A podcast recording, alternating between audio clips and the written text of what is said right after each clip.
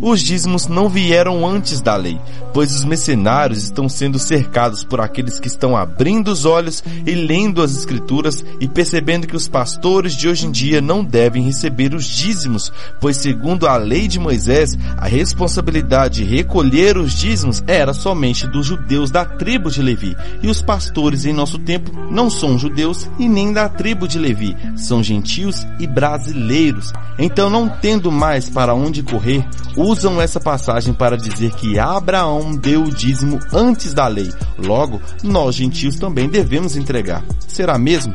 Vamos acompanhar a leitura e deixar esses mercenários sem opção bíblica para pararem de ensinar heresias. Melquisedeque, rei de Salém, sacerdote do Deus Altíssimo, ofereceu-lhe pão e vinho e abençoou Abraão, dizendo que a bênção do Deus Altíssimo, Criador dos céus e da terra, seja sobre você, e bendito seja o Deus Altíssimo que entregou os seus inimigos em suas mãos. Então Abraão deu a Melquisedeque o dízimo de tudo o que tinha. Dízimo significa a décima parte, significa 10% de um todo.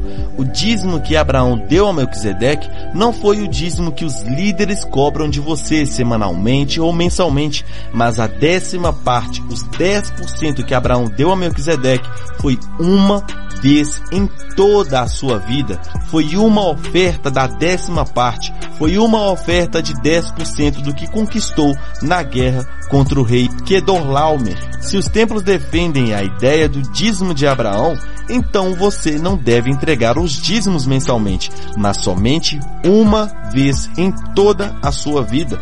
O dízimo de Abraão, que significa a décima parte ou 10%, dado a Melquisedeque, foi uma porcentagem estipulada pelo seu coração.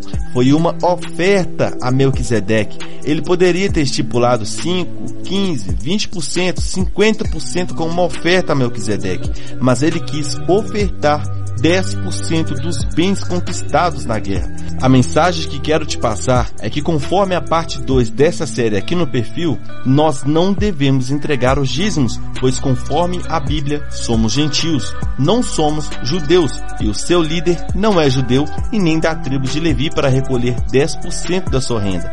Ao mesmo tempo, não há nenhuma proibição de ofertar ou fazer uma doação, e essa oferta é você que decide realizar, seja 1, 5, 7, 9, 15%, é você quem decide e não os líderes religiosos, pois doação é o valor que sai do seu coração e não um valor imposto da boca dos mercenários, usando o medo do devorador, do inferno, do diabo e até mesmo de ser taxado como ladrão por estar roubando a Deus. Ao mesmo tempo, essa oferta é você quem decide se vai contribuir todos os meses, trimestralmente, quadrimestralmente, semestralmente ou nem mesmo contribuir isso tem que vir do seu coração, assim como veio do coração de Abraão ao ofertar 10% uma única vez em toda a sua vida.